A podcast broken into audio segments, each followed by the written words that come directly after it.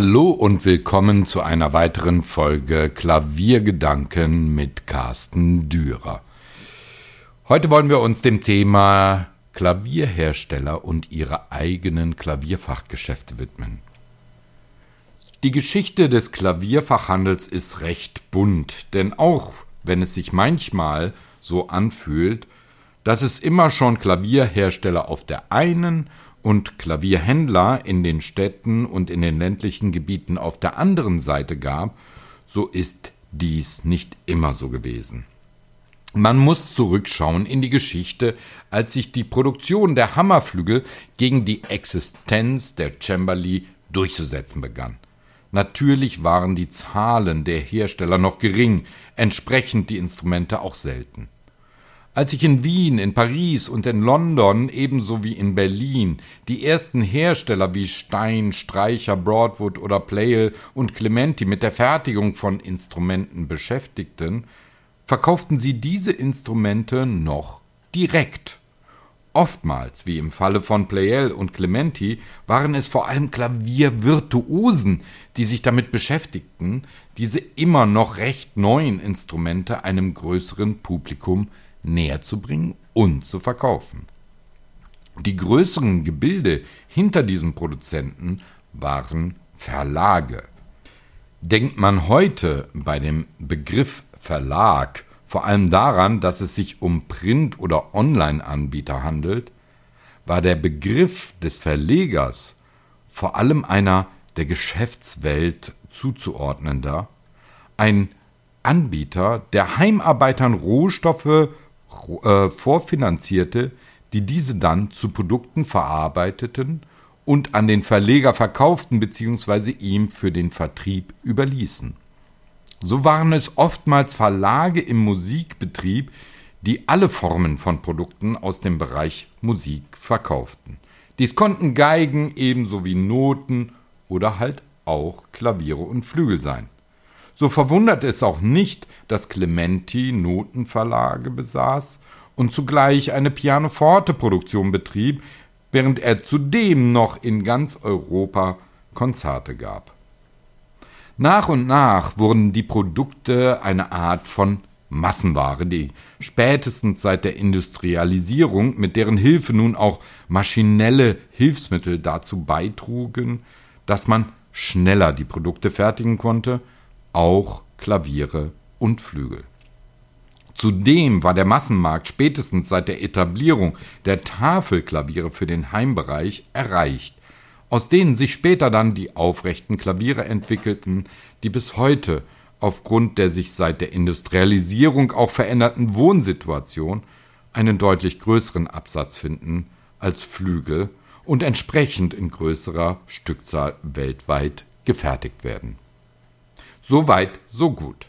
Doch mit dem Aufschwung der Klaviere als Massenprodukte konnten die Klavierhersteller nicht mehr allein dafür sorgen, ihre Produkte flächendeckend an den Kunden, an den Endverbraucher zu bringen. Sie brauchten Partnerunternehmen, Händler, die genau dies für sie vor Ort flächendeckend übernehmen könnten.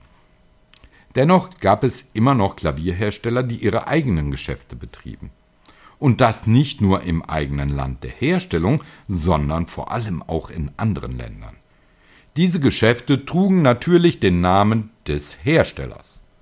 Dennoch gab es immer stärkere Händler, die sich vor allem dadurch auszeichneten, dass sie am Ort ihrer Tätigkeit gut in die musikalische Welt vernetzt waren und entsprechend gut die Instrumente, die sie anboten, bewerben konnten mit der fast schon zu einer Verpflichtung gehörenden Vertriebsgröße wurden auch etliche Händler immer größer und forderten Rechte für ihre Gebiete beim Hersteller ein.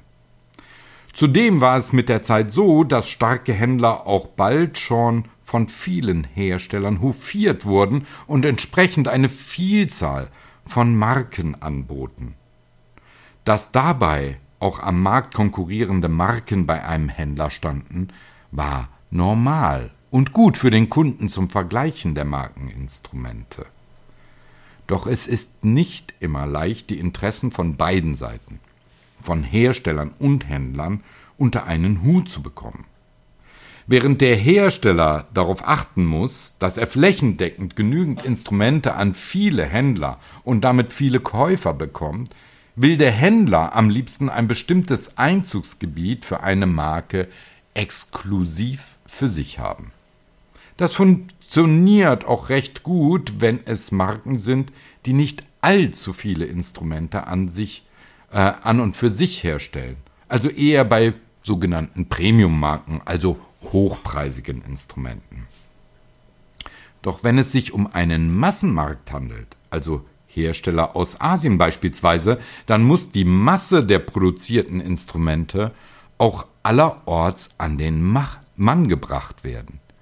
Exklusivität für ein größeres Einzugsgebiet ist da nicht immer möglich.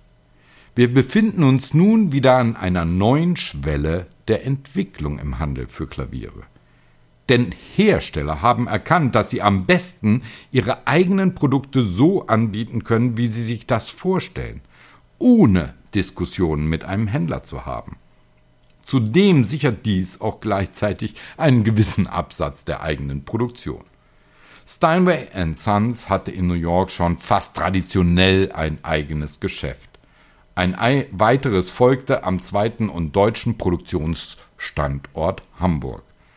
Steinway hatte erkannt, dass die Präsentation der eigenen Instrumente gut in eigenen Häusern funktionierte oder aber bei Händlern, die nur noch die Instrumente aus dem eigenen Angebot führten und damit sowas wie private Steinway-Händler wurden, aber keine anderen Marken von anderen Produzenten führen. Daneben wurden eigene Steinway-Häuser etabliert. Der zweite Hersteller, der seit etlichen Jahren diese Strategie verfolgt, ist die Bechstein AG. Mittlerweile verfügt dieses Unternehmen allein in Deutschland über 13 eigene Handelszentren. Dabei gibt es aber etliche andere Händler, die sich fast ausschließlich den Marken aus dieser Aktiengesellschaft verschrieben haben, namentlich den Marken C. Bechstein, Zimmermann und W. Hoffmann. Viele rein private Händler befürchten durch die Ausweitung der herstellergeführten Handelsgeschäfte eine Benachteiligung ihrer eigenen Tätigkeit. Doch gibt es zum Teil auch Gründe für Hersteller, sich an einem Ort mit einem eigenen Geschäft niederzulassen. Beispielsweise, wenn ein ehemaliger Händler der eigenen Marke keinen Nachfolger findet aber als starker Partner nicht einfach wegbrechen kann in einem Gebiet, das für den Verkauf der eigenen Marke wichtig ist. Zudem meckert auch keiner, wenn Händler mittlerweile in recht ansehnlicher Anzahl eine zweite oder dritte Filiale für ihre Tätigkeiten betreiben, in einer nahegelegenen Stadt beispielsweise. Ist das nicht ebenso eine Konzentration auf weniger Händler? Woher stammt die Angst? Nun, natürlich kann ein Hersteller, wenn er will, anders rechnen als ein Händler, denn er kann die Instrumente ohne Händlermarge anbieten. Aber das tut keiner, da man sich mit anderen Preisen den Markt kaputt machen würde. Und man fragt sich fast schon, warum solche große Hersteller Yamaha nicht ganze Kaufhäuser in Städten aufmachen, denn immerhin kann dieser Hersteller neben akustischen Klavieren und Flügeln alle anderen Instrumente außer Harfen und Cellesten in seinem Sortiment führen. In Tokio allerdings gibt es solch ein Yamaha-Geschäft mit allem, was dieser Her Hersteller anzubieten hat und noch weiteren Abteilungen für CDs, Noten, Überräumen und so fort. Der Markt verändert sich und vielleicht hin zu einem Hybridgebilde aus alten und aus Zeiten der Nachkriegszeit. Das soll bedeuten, Herstellergeschäfte und Händlergeschäfte können durchaus nebeneinander gemeinschaftlich existieren, ohne dass einer die Gefahr sehen müsste, dass ihm ein Nachteil entsteht.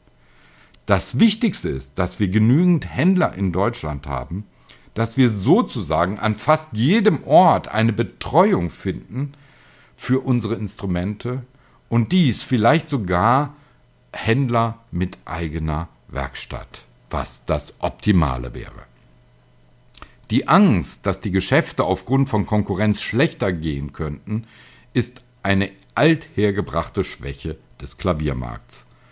Dabei ist dieser mittlerweile so überschaubar geworden im Vergleich mit den 1960er oder 1970er Jahren, dass man eigentlich längst stärker aufeinander zugehen sollte, um Kooperationen zu schließen.